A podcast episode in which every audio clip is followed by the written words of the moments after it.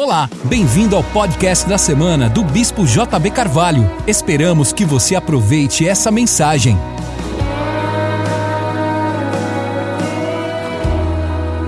Abra sua Bíblia comigo no livro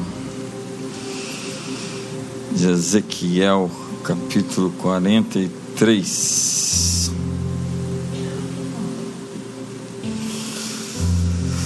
Tu, pois, ó filho do homem, mostra a casa de Israel este templo, para que ela se envergonhe das suas iniquidades e meça o modelo.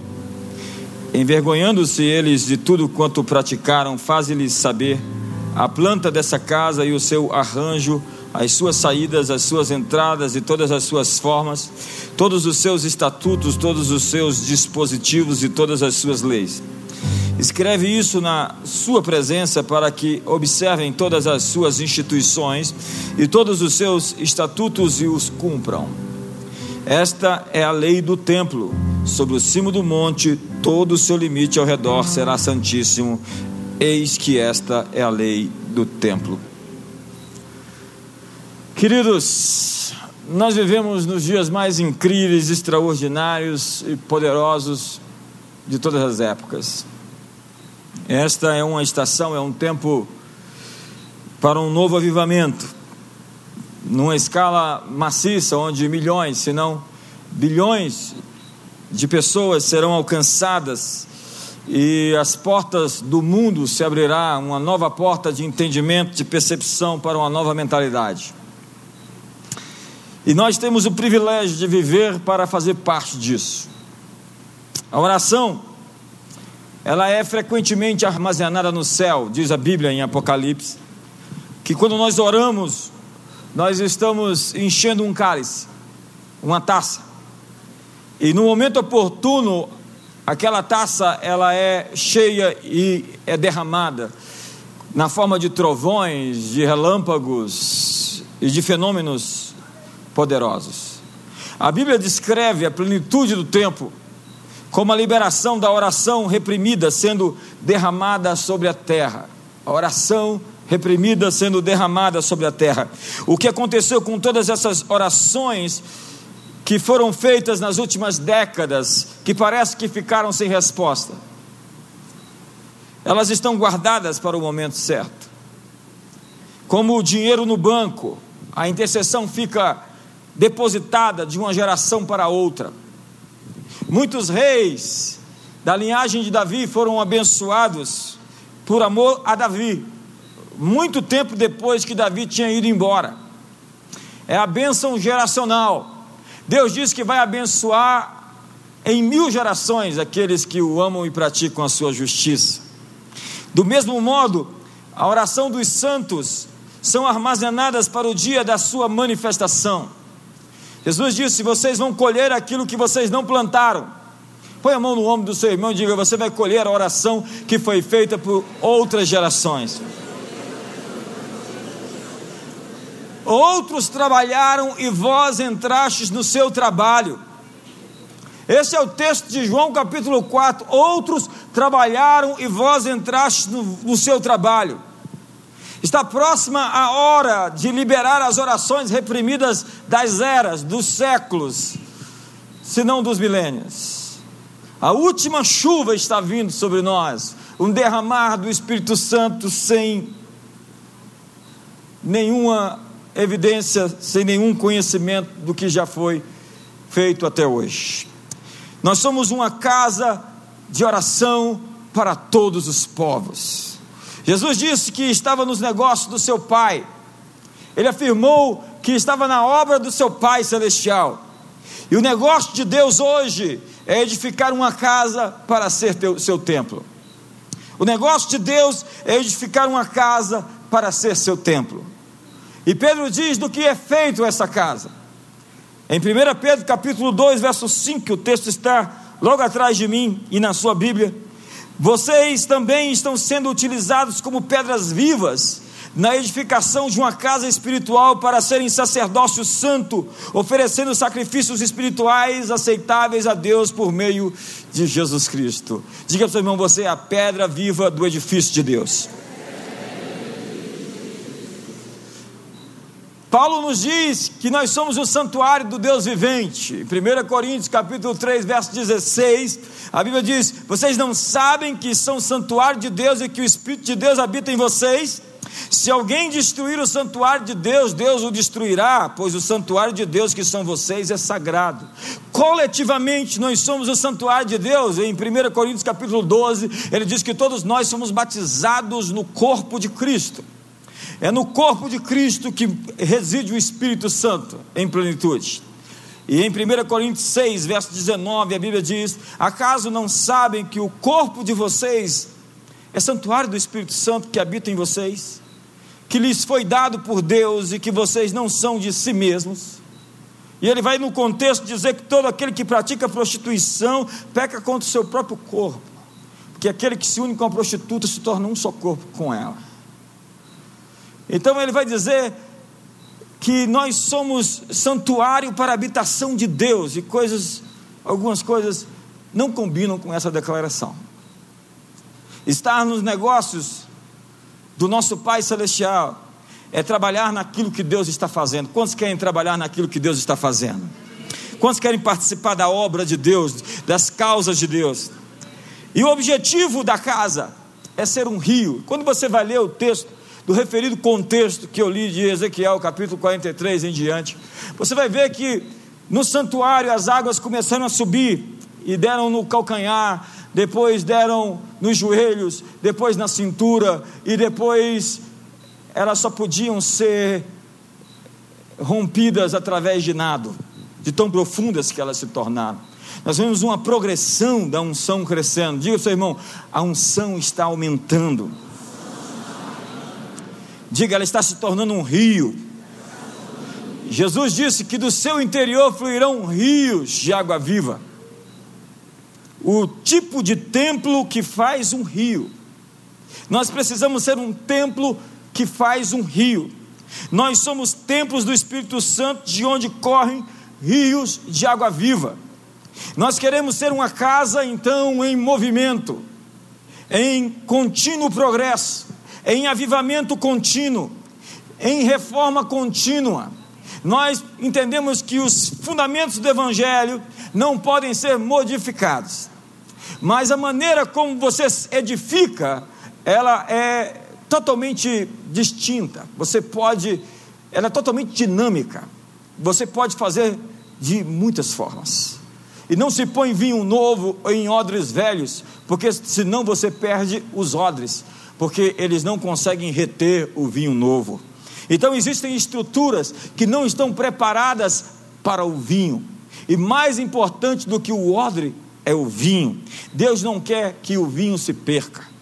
Foi num período de densas trevas na história do mundo que cada avivamento irrompeu.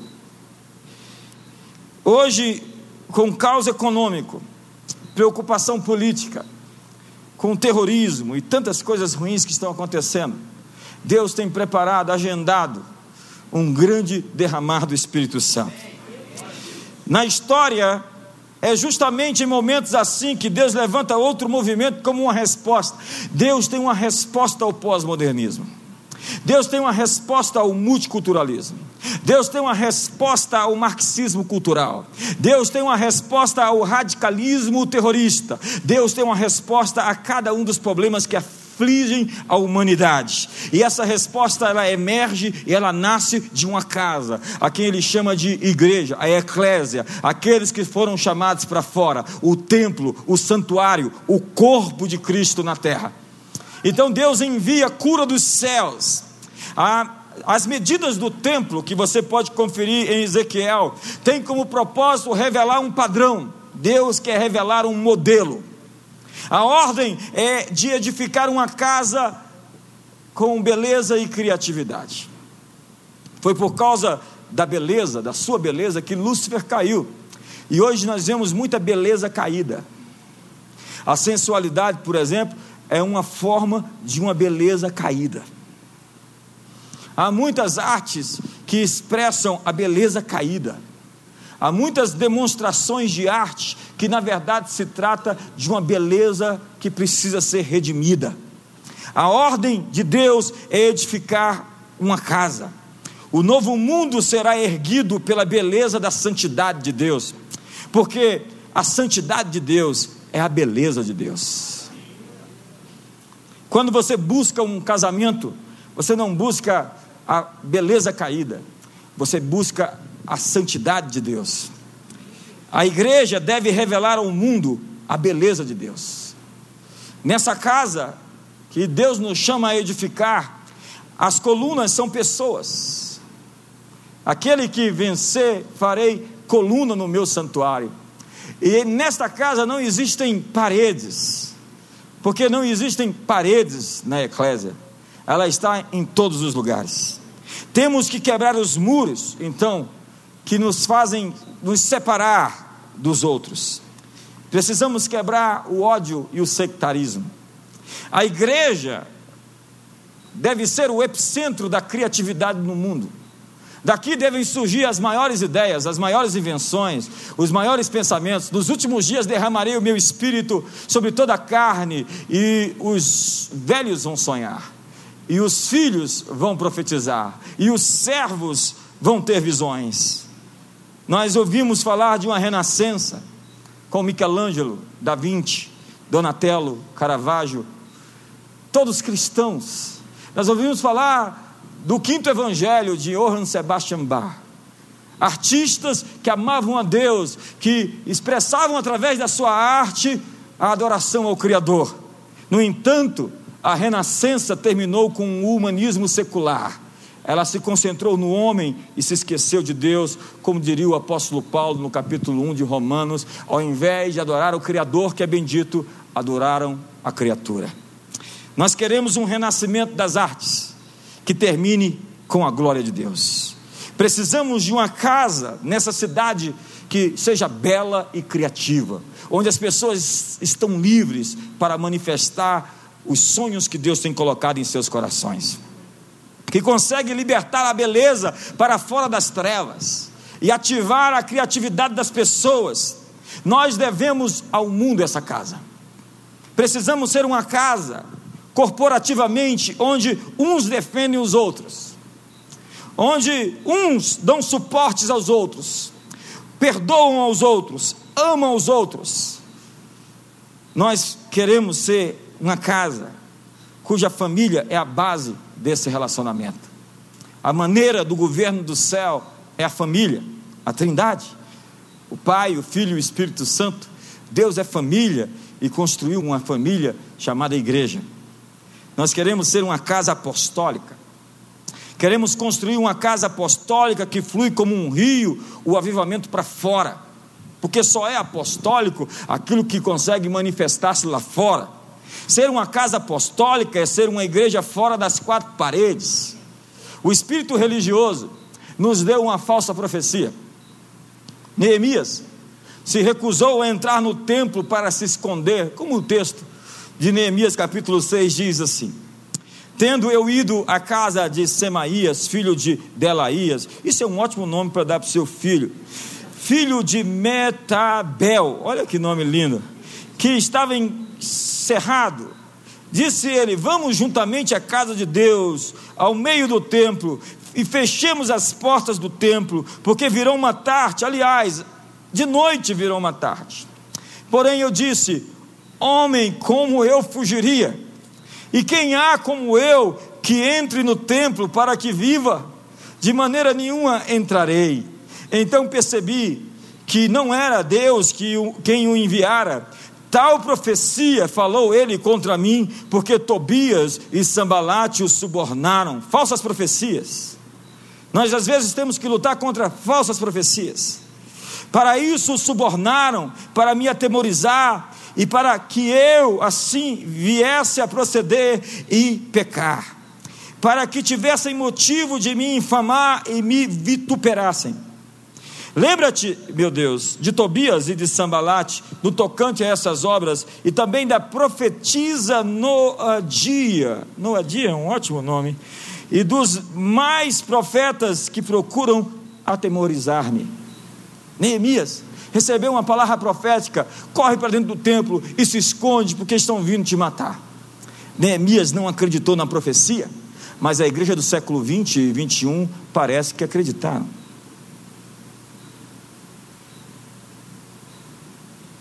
Por quê? Porque nós nos escondemos dentro dos templos. E estamos querendo que o mundo se acabe lá fora. Nós precisamos de uma transição do pastoral para o apostólico. Não é que não exista o ministério pastoral. O pastoral ele existe para juntar pessoas, cuidar de pessoas, mas o apostólico existe para treinar pessoas e enviar pessoas, equipar pessoas. O pastoral ajunta e o apostólico espalha. A igreja, por muito tempo, era um ajuntamento meramente de pessoas tentando preservar o status quo.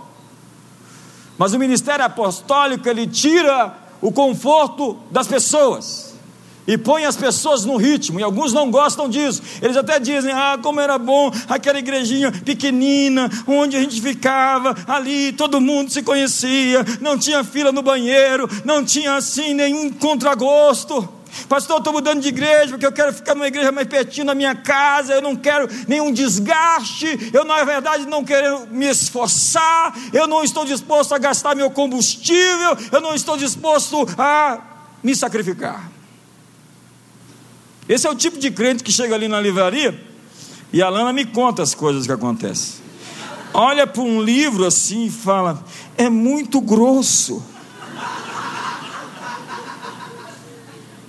Deixa para depois.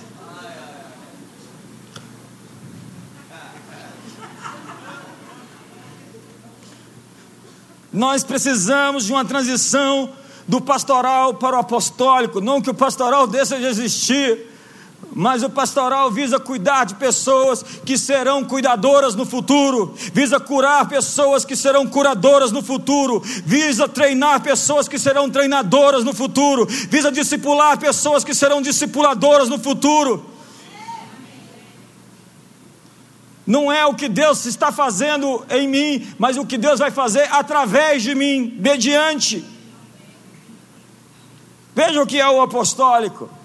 Na antiguidade, os romanos conquistavam lugares, territórios, mas não viam transformação cultural nas províncias. Então, eles adotaram o modelo de Alexandre o Grande, da helenização, que era a transferência cultural dos gregos para todas as culturas. Ele era tão aficionado na cultura grega que ele ergueu 20 Alexandrias. E onde ele não ergueu Alexandrias, ele começou a plantar cidades que pudessem repetir o modelo grego. E foi isso que Roma fez com a sua Pax Romana. Ela edificou Tiberíades, as Decápolis, as cidades no Oriente Médio, em todo a Ásia Menor, Filipos, é, Corinto, Tessalônica, eram cidades. Paulo era de Tarso, mas Paulo era, é, era cidadão romano e, contudo, não tinha nascido em Roma. Eram cidades romanas em todo o império. E nessas cidades foram enviados oficiais, a fim de que aqueles oficiais pudessem reproduzir a cultura de Roma naquelas localidades, naquelas províncias, naquelas colônias.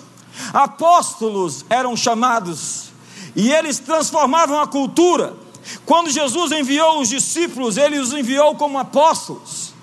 O apostólico é a mentalidade de alguém que viu algum padrão no céu e está capacitado para reproduzi-lo na terra. Um apóstolo vê o padrão celestial e o reproduz na terra com, com uma oração de Jesus: faça-se aqui na terra como é feito no céu. Venha sobre nós o teu governo. Moisés subiu no Monte Sinai e viu o modelo que ele deveria construir na terra. Moisés só repetiu o que ele viu no Monte Sinai. Ele viu o modelo que deveria ser reproduzido na terra e ele viu do céu. O apóstolo então é enviado de um lugar para outro lugar para reproduzir o que ele viu no seu lugar de origem, no lugar onde ele foi enviado. Diga isso para o seu irmão. O apóstolo não é aquele sujeito auto-intitulado, auto-ungido, auto-ministrado, auto-enviado. Hoje virou moda ser apóstolo. Todo mundo quer ser apóstolo. Aqui nós nem usamos acreditamos muito em títulos, né? porque não é um título que faz o homem, é um homem que faz um título.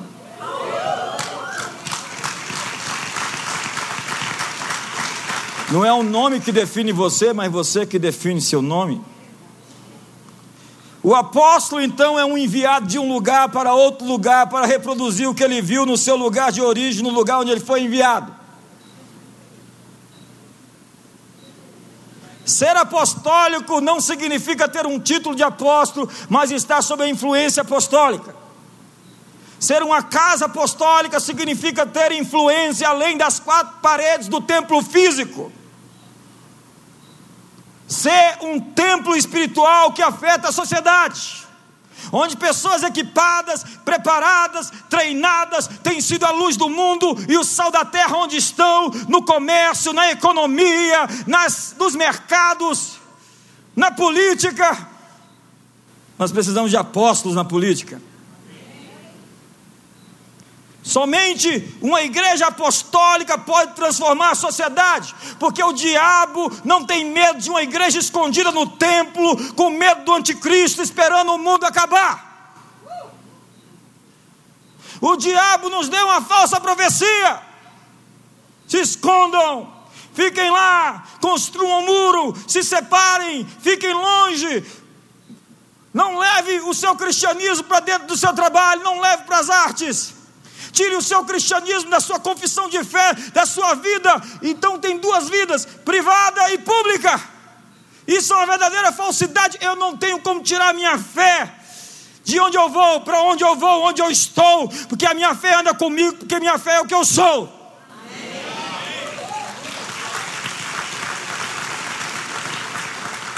Então eles vão ter que me ouvir, aleluia, glória a Deus.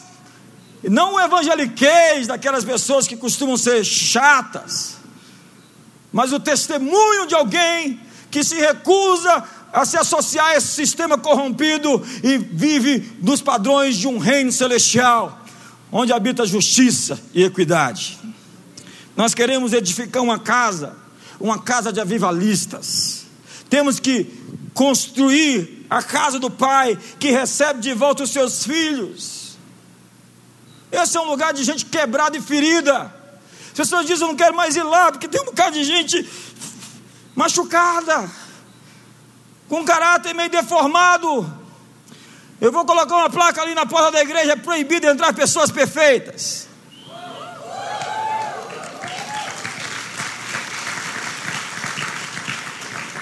Aqui é o lugar onde as pessoas são transformadas. Propósito, diga para o seu irmão: tem paciência comigo, eu estou em processo de transformação. Aqui nós temos uma chamada, ei, ei, ei, é, desculpe o incômodo, estamos em obras. Quantos estão em obra aqui? Apesar que alguns de vocês deviam estar um pouquinho mais na frente do que os outros. Já tem muito tempo por aqui para ficar fazendo as coisas de bebê, de neném.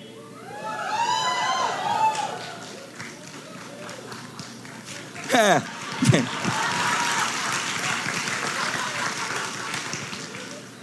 Nós precisamos de uma casa onde esses avivalistas têm permissão para expressar sua criatividade, para manifestar os seus dons.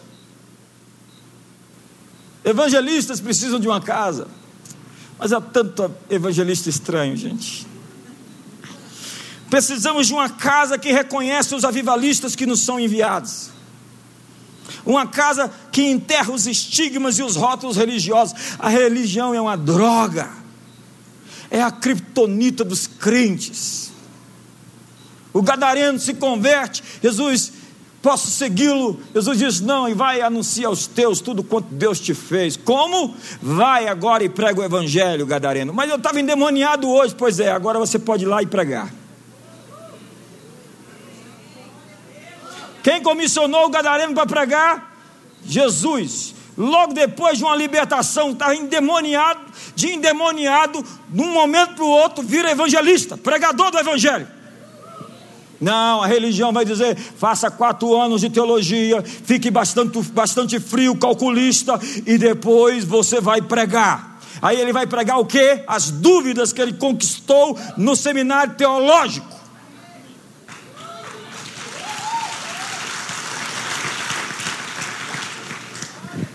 Sabe, evangelistas precisam de uma casa. Hoje há muitos desigrejados por aí, porque eles não tiveram um ambiente para serem recebidos, porque eles foram julgados. Eles às vezes chegam bem estranhos, chegam tatuados, com piercings nas orelhas, muito estranhos. Mas eles precisam, o cabelo vermelho, azul, amarelo. Amarelo é normal.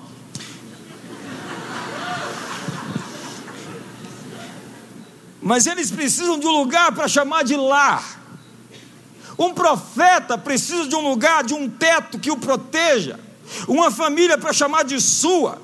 Portanto, amigo, deixe os radicais chegarem.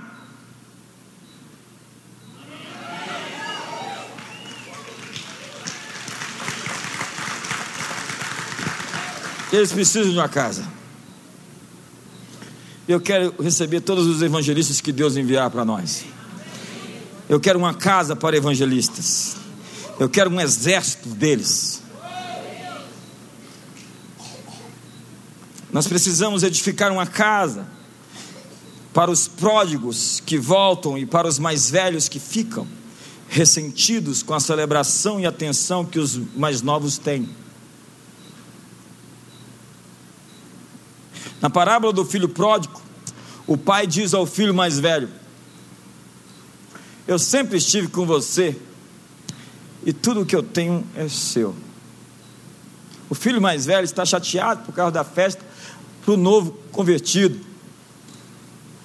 Há aquelas pessoas que nos ajudaram desde o início a construir essa casa, que eu quero lhes dizer essa noite: eu sempre estive com vocês e tudo o que eu tenho é seu.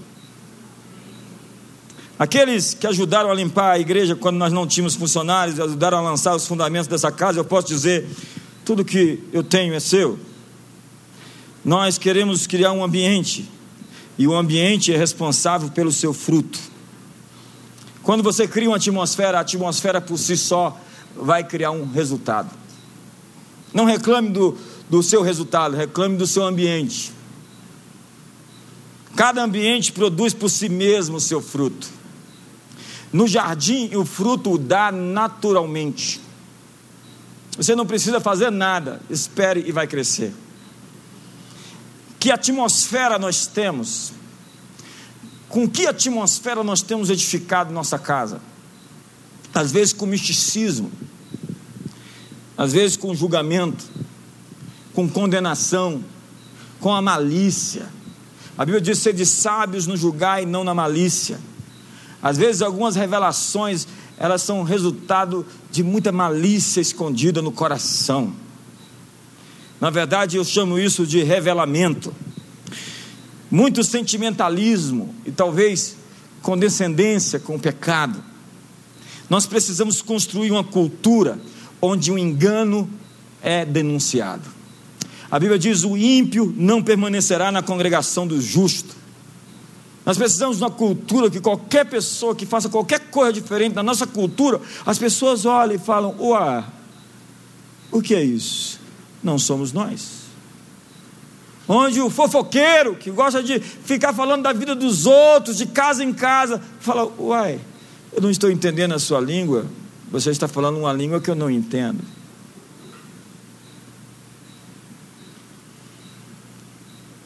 Ser comunidade significa viver a vida juntos.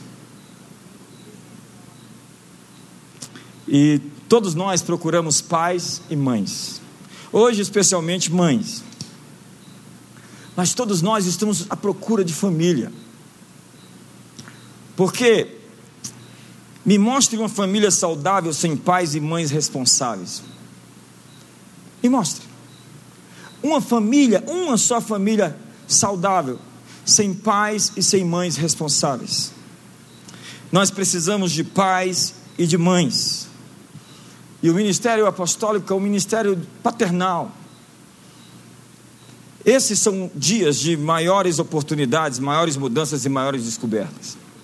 A propósito, põe a mão no ombro do seu irmão e diga: tem uma grande oportunidade chegando para você nesse mês.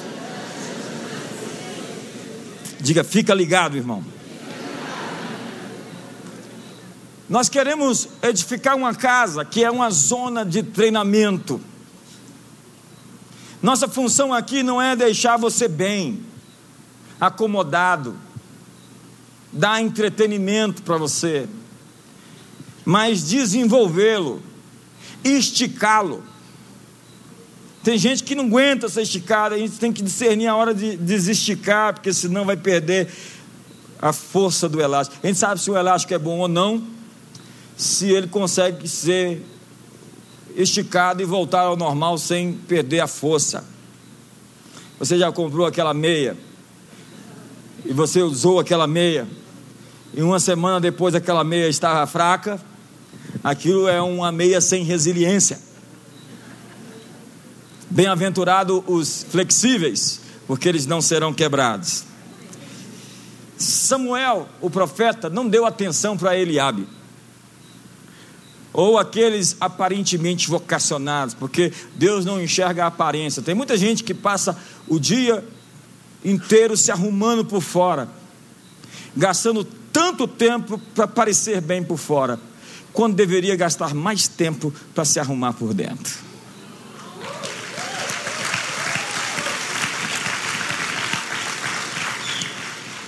Lealdade é aquilo que eu procuro nas pessoas. Seus dons sem isso não significa muito para nós. Há muitas pessoas hoje com necessidade de obter atenção. Elas estão pedindo: olhem para mim. E elas cometem o grande erro de se autopromover. Pessoas que lutam por atenção, lutam por identidade.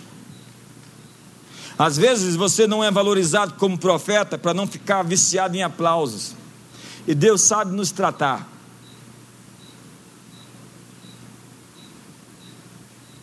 O pior que você pode dar a alguém é somente um título. Tem pessoas tão carentes que precisam de um título para se afirmar. Reconhecer títulos, por vezes, traz um peso que mata as pessoas. Comissionar pessoas quando elas não estão preparadas pode matá-las. Nós queremos criar uma atmosfera onde a autopromoção é rejeitada, onde seja a boca dos outros que te louvem e não a sua própria. Autopromover-se é receber um peso no qual você não tem preparo para andar nisso. Então, quando você se promove, você tem que garantir a sua promoção com todas as suas forças. Fazer o diabo para se manter no poder.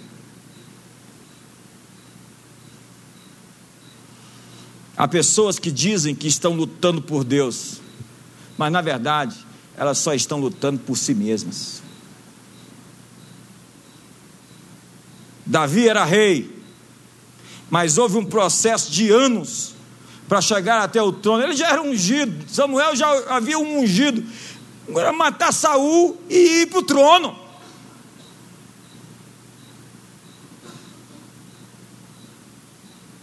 Não, Davi precisava daqueles 12 anos de teste na caverna. Inclusive o teste de querer matar seu líder.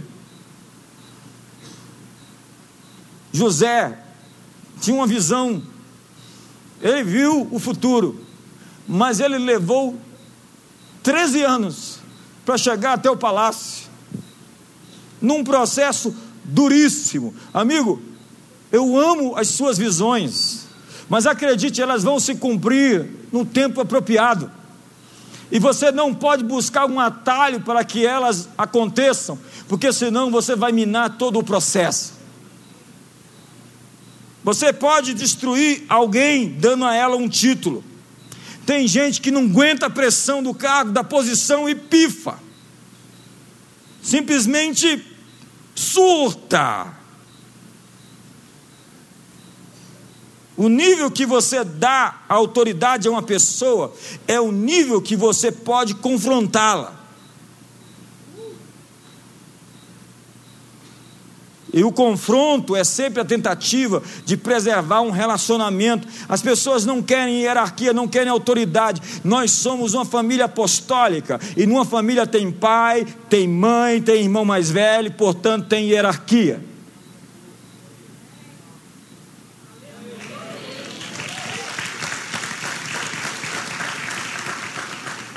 Alguém tem que falar para você quando algo que você está fazendo não é saudável. Você precisa de supervisão. Se alguém tem o coração errado, então não tem longevidade as vitórias dele. Eu não me importo com sucesso a curto prazo. Não me interessa ter sucesso de 10 anos, 20 anos que sejam. Meu sucesso não será sucesso se ele não durar como um legado para os meus netos e bisnetos e etc. Queremos ser uma igreja com foco na atmosfera e valores, não nos dons das pessoas. Os dons precisam de um ambiente e precisam de uma redenção. Cada pessoa nasceu com dons maravilhosos, mas seu dom tem que ser redimido pela cruz. Todo dom precisa de cruz para poder se manifestar em pureza. O erro de Eliseu, que ele podia ter cometido, era ficar tão empolgado com seus novos dons, que ele poderia perder de vista o profeta. O profeta diz: Você quer a dupla unção, a dupla porção da minha unção, você vai, vai tê-la se você me ver quando eu subir. E aí aparece a pirotecnia, mais do que isso, aquele, aqueles fogos de artifício, aquela manifestação da glória, é, carruagens de fogo aparecem, e ele tem que ficar com o olho do profeta. Porque se ele vislumbrar aquela glória e tirar o olho do profeta, ele perde o manto. Tem gente que quando começa a aparecer a glória, ele perde o olhar da liderança e fica sem o manto. Na verdade, ele até ajuda, dá uma mãozinha para o profeta ir embora mais cedo. Quem recebe o manto do profeta é aquele que continua a ver o profeta subir. A ascensão de um líder é a promoção de um liderado. Nós queremos ser uma casa. Deus nos chamou para edificar uma casa que empodera pessoas. A natureza de redenção de Deus transforma suas cinzas em beleza. É essa a natureza de Deus. Precisamos de uma cultura que descobre e desenvolve pessoas. Algo acontece quando alguém acredita em você antes de você mesmo. Mas isso nem sempre dá certo. Ele deu um ministério para Judas. Qual era o ministério de Judas? Ele mexia com o quê? Era a fraqueza dele? Não, era a força dele. Porque você sempre é tentado na sua força e não na sua fraqueza. Deus deu para Judas naquilo que ele era forte, naquilo que ele era bom. Mas aquilo que nós somos bons é justamente naquilo que nós somos mais tentados. O diabo é um psicólogo milenar. No dia que você surgiu no ventre da sua mãe, ele já começou a estudar você e ele começou a ver a força que você começou a mostrar, a revelar. E ele atacou você naquilo que você era forte, justamente para impedir você de se tornar a pessoa que você foi feita para ser. Quantos me entendem aqui? É por isso que Moisés, o homem mais manso da terra, é o homem que mata o egípcio. O homem mais manso da terra é o homem que não entra na terra prometida porque ficou irado. Ele ficou irado, feriu a rocha e era o homem mais manso na terra. Jesus acreditou em Pedro antes dele merecer confiança. Nós queremos ser líderes que enxergam o futuro das pessoas, não o seu passado ou o seu presente. Nós queremos ser uma casa que enxerga as pessoas no futuro e investem nelas. Algo acontece quando você está na presença de pessoas que acreditam que você está bonito. Você fica bonito. Um fotógrafo, por exemplo, Nilo. Um bom fotógrafo, fotógrafo é aquele que faz as pessoas acreditarem que são, são bonitas.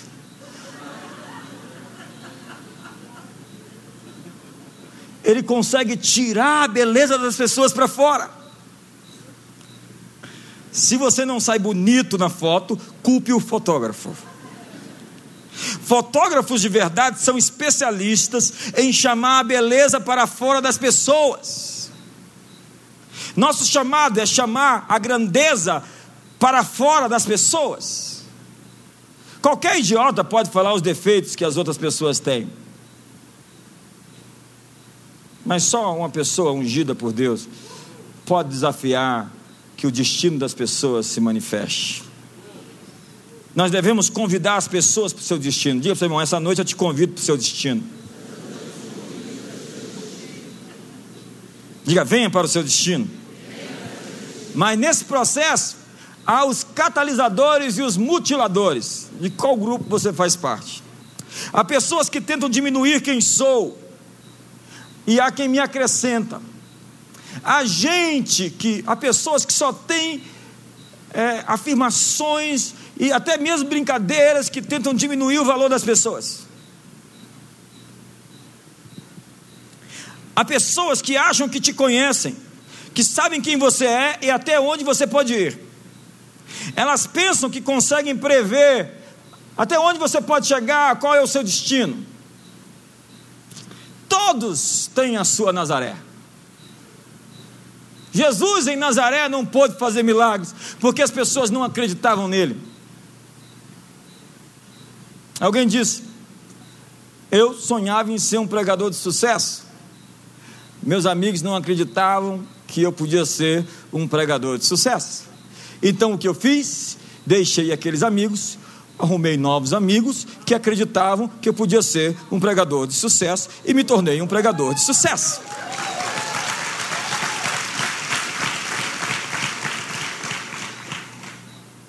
A igreja é o lugar onde as pessoas devem descobrir quem elas são.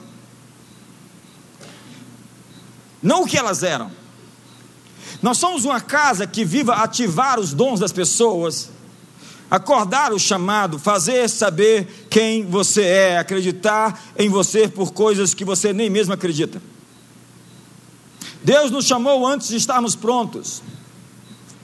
Na verdade, Ele nos amou quando nós ainda éramos pecadores. Deus nos chamou e nós não estávamos prontos. Paulo não sabia quem era e perseguia os irmãos. Quando você não sabe quem você é, você faz coisas estranhas. Quando você não sabe quem você é, você anda com pessoas estranhas. Quando você não sabe quem você é, você bebe coisas estranhas, fuma coisas estranhas. Você se torna estranho. Ananias então foi comissionado a colocar as mãos sobre Paulo e libertá-lo da sua cegueira. Paulo, nesse caso, teve que cair do cavalo. Quando Paulo foi para Jerusalém, então convertido, descido em um cesto dos muros de Damasco, todos pensavam em Paulo como um perseguidor.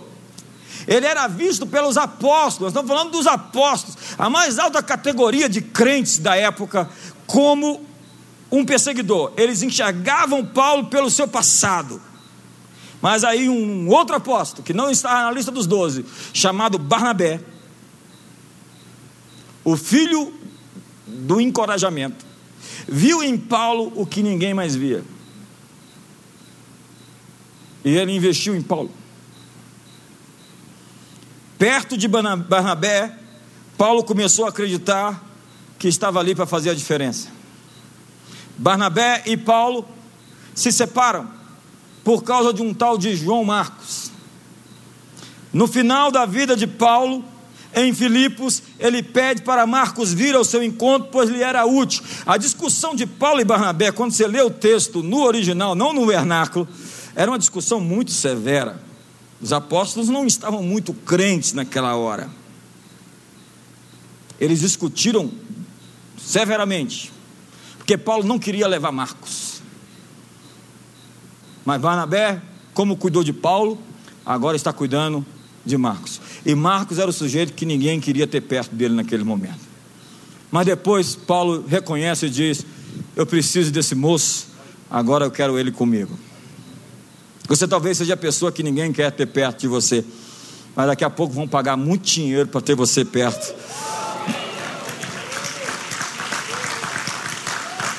Então, Barnabé reconhece um tal de Paulo, caminha com aquele assassino, acredita nele e se torna e Paulo se torna o apóstolo dos gentios. Barnabé toma Marcos consigo quando ninguém mais queria Marcos e Marcos se torna o evangelista Marcos. Barnabé é o filho do encorajamento. Como gente assim custa caro, vale muito. Gente que empodera, gente que valida, gente que encoraja, gente que motiva, gente que diz: você tem um futuro glorioso, essas coisas não combinam com você, você não é isso que você está fazendo agora, existe muito mais dentro de você para se revelar. Amigo, quem é seu Paulo? Quem ninguém mais quer? Nós temos reis e rainhas sentados aqui essa noite. Nós precisamos ser uma casa que gera as pessoas que vão transformar esse mundo. Deus nos chamou antes de estarmos prontos. Essa casa pretende ser um lugar onde as pessoas acreditam nas outras quando elas mesmas não acreditam nelas. Diga, Senhor, eu acredito em você. E vejo em você o que ninguém viu. Diga, você é uma aposta de Deus. E Deus nunca perde. O que aconteceria se eu pudesse ver as pessoas com os olhos de Deus? Vê-las além das suas falhas. É por isso que casamentos acabam. O sujeito fala para a mulher o tempo todo os erros dela. Vive aficionado sobre os erros da mulher. Pô, Chu disse: Eu estava me separando da minha esposa, porque eu só conseguia ver os defeitos dela. Então ela ficava emburrada, chateada, e eu era um infeliz porque ele estava plantando as sementes ruins na vida da mulher. Então ele começou a falar da beleza dela, da comida dela que ela fazia, mas não era lá que essas coisas, mas ele conseguia inventar. A habilidade de um validador é encontrar uma virtude onde não há. Então olhe para o seu irmão aí, fale, dê um elogio, faça um elogio, fala que o cabelo dele está bonito, ainda que ele seja careca.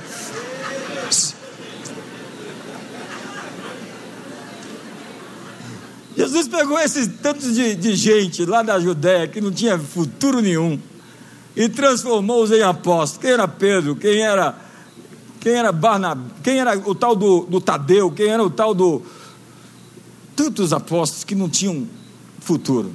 Quem eles transformaram? Aqueles pelos quais nós chamamos os nossos filhos. Nossos filhos se tornaram o nome deles: Pedro, Paulo, João. João é bonito. Nós precisamos dessa cultura de validação. Davi foi para o vale de Elá para fazer uma entrega do almoço dos irmãos. Você sabe quem era Davi? Aquele que estava entregando o almoço dos irmãos. A próxima vez que você vê um entregador de pizza, lembre-se disso. Ele pode ser um matador de gigantes. É, o menino poeta com a harpa na mão tem em si a coragem de desafiar e vencer inimigos poderosos. Lembra de Gideão? Ele é um covarde, está se escondendo e se queixando do governo. Já viu gente? Se queixando do governo. E o anjo disse: Vai nessa tua força, Gideão. Deus é contigo, homem valente. Gideão não pedia autoridade para lutar, mas estava reclamando da opressão. Isso é importante, é melhor reclamar da opressão do que se conformar com a opressão, porque há pessoas que aceitaram a opressão como status quo. Não é o ideal, mas é menos mal do que ficar conformado. Deus ouviu o coração de Gideão porque achou alguém que se importava e orou o óbvio. Se o Senhor é conosco, olha a resposta de Gideão para o anjo: Se o Senhor é conosco, então por que estamos sob o jugo do inimigo? O tempo todo? Por que, que o inimigo está roubando nossas colheitas? Como pode Deus ser conosco se nós estamos devendo, estamos enfermos, estamos sendo roubados? Aquela situação de Gideão para o anjo, definitivamente não estava honrando a Deus. Mas Deus usa a gente assim, que sabe questionar o anjo. Porque para nós, a nossa oração tem que ser aquela oração conformada que aceita as condições como se fossem meramente fatos irrevogáveis do destino da fatalidade das coisas que não podem ser mudadas. Mas você vai ver que todo profeta e todo homem que fez a diferença no mundo foram aqueles que conseguiram não tolerar e mudar as circunstâncias através desse questionamento. Se Deus é por mim, então por que, que eu estou debaixo do jugo e da opressão? É Moisés? É Abraão? Eu não tenho filho, tu me prometeste um. E o único descendente que tem é o filho do Damasceno Eliezer. Senhor, onde está o meu descendente? A isso se apressou o Senhor e lhe disse: Tu serás uma grande nação. Essas orações objetivas, como diz o profeta Isaías, apresenta as tuas, as tuas razões. Entremos juntos em juízo. Vamos discutir, vamos conversar. Amigo, o cristianismo é totalmente relacional. É uma conversa com quem você abre o coração com Deus e pergunta: se Deus é por mim, por que, que eu estou vivendo essas coisas?